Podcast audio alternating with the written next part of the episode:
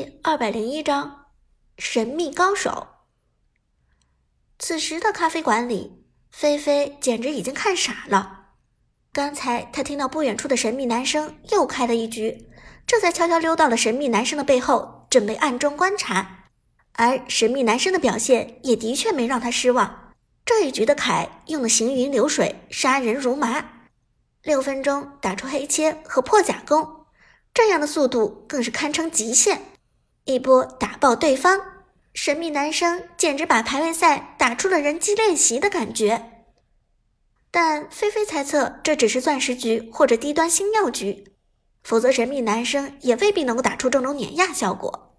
可是当最后游戏画面切出来的时候，菲菲简直被吓到惊呆在原地。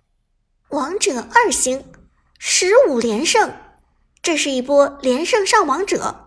而且已经到达了最强王者的段位，虽然只是王者二星，算是最强王者中的守门员为止，但十五连胜到现在，排位赛的难度绝对到达了王者十星甚至更高的水准。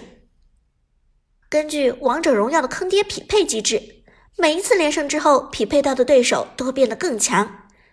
十五连胜过后，匹配到的很有可能是直接高出一小个段位的敌人。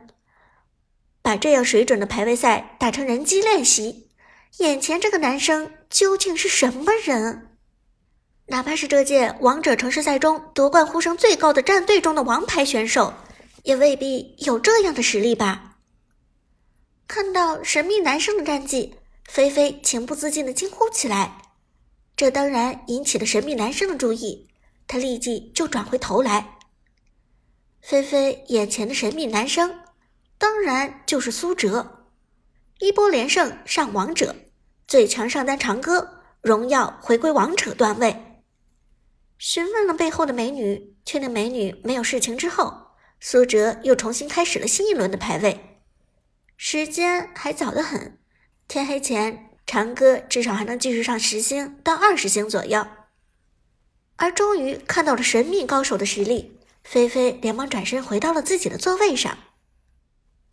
刚才看到他的 ID，好像是叫长歌。长歌，长歌，这个名字听起来好像有些耳熟，但是却忘了听谁讲到过。菲菲皱着眉头自言自语，他总觉得实力这么强悍的人不应该寂寂无名。是这届王者城市赛的成员吗？菲菲一边嘟囔，一边打开了自己的电子文档。其中有着这一届王者城市赛所有参赛战队成员的名单，但找来找去，菲菲始终没有找到一个叫长歌的人。但可以肯定的是，这个神秘的长歌并不是这届王者城市赛帝都站的注册参赛选手，但他的实力绝对是职业水准。难道会是顶级职业联赛的成员？可是顶级职业联赛就那么些人，每个人我都能叫出名字。从来没有听说过一个人叫做长歌啊！菲菲皱眉思忖道：“难道是某个大神的小号？”想到这里，菲菲又悄悄打量了一下苏哲的侧脸，很青涩，很秀气，但可以肯定的是，自己绝对没有见过这张脸。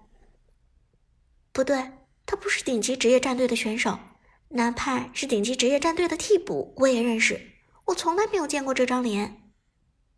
菲菲心中暗想，随后便想问问自己几个见多识广的圈内朋友。虽然自己一时半会儿没有想出来长歌究竟是谁，但也许这些朋友们会认识他，也不一定呢。菲菲转行做解说之前，曾经在国内知名的直播平台猫爪直播做过一段时间的游戏主播。而当时，他认识了几个水平很高的王者荣耀技术流主播，其中一个主播刘星专门打边路，花木兰打得尤其溜。菲菲觉得，以长歌的水准，肯定是圈子里排得上号的顶级边路，因此刘星不可能对他不熟悉。因此，菲菲便准备找刘星问问清楚，看看他究竟认不认识这个长歌。不过，下午是直播平台最活跃的时间段之一。刘星也有下午直播的习惯，为了不打扰老朋友的直播，菲菲还是先登录直播间看一眼流星是否在直播。结果上去一看，自己的老朋友居然真的在直播。直播间的标题是“国服最强边路连胜上王者”，这已经是主播流星这个赛季第五个王者号了。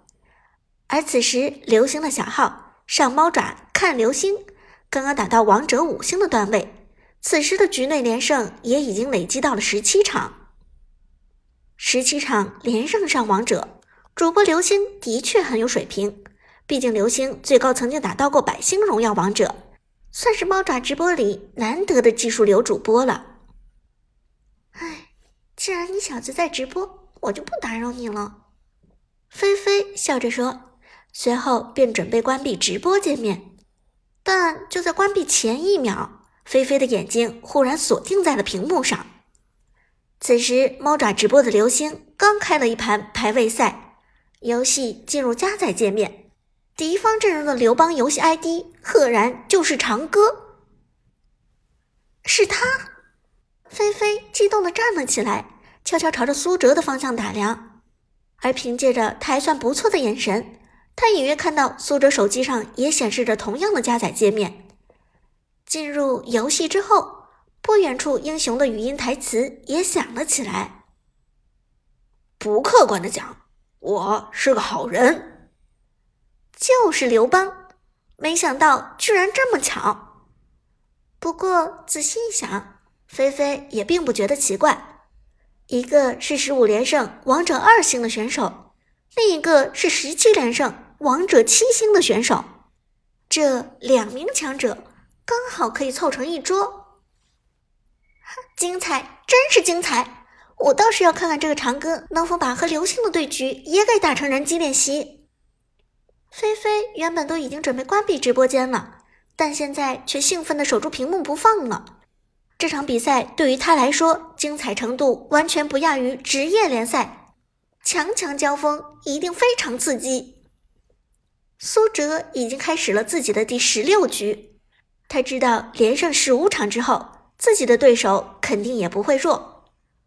果然，当游戏进入加载界面之后，对面出现了一个眼熟的 ID，上猫爪看流星，猫爪直播当红王者荣耀技术流主播流星，更是十名国服最强花木兰中的其中一位，实力不容小觑。居然碰上他了，真是够倒霉的。苏哲哭笑不得，这位主播也是他上个赛季的老对手了。最后高端排位赛的人员有限，来回来去总能碰见几个眼熟的面孔。长歌和流星同样是国服最强花木兰，两个人的交手自然也是家常便饭。苏哲简单回忆一下，似乎自己的胜率要稍高于流星。两个人一共交手十来场的样子，苏哲应该赢下了其中的七场。当然，最后的高星王者局终究还是五个人的比拼，没有任何一个人敢说在百星局内轻松 carry。五个人的战斗，任何一个人都不能掉链子，有一个坑货出现，整场比赛势必要土崩瓦解。不过，刚升到王者段位就碰到了老朋友。苏哲的心中还是很惊喜的。这一场流星使用的边路英雄是橘右京，苏哲拿的则是刘邦，两个人谁都没有拿出最擅长的边路，这是一场全新的较量。而此时，坐在帝都某一家高档小区中的游戏主播刘星，游戏进入加载界面，他忽然在对面看到了一个很熟悉的 ID，长歌。这不是上赛季的百星王者吗？流星揉了揉眼睛，有点怀疑是自己看花眼了。长歌，百星荣耀王者，国服最强关羽，国服最强花木兰，如今怎么可能才是区区最强王者？而且还和自己的小号匹配到了一起。以长歌的水平，随随便便打几场就能冲上荣耀，好吗？山寨货吧，长歌应该不至于来打初级王者局，我看就是个赝品而已。刘星心里琢磨道，也就没有在直播间里对敌人多做介绍。毕竟上个赛季的长歌是顶尖王者局的常客之一，这个赛季肯定不会沦落到王者守门员。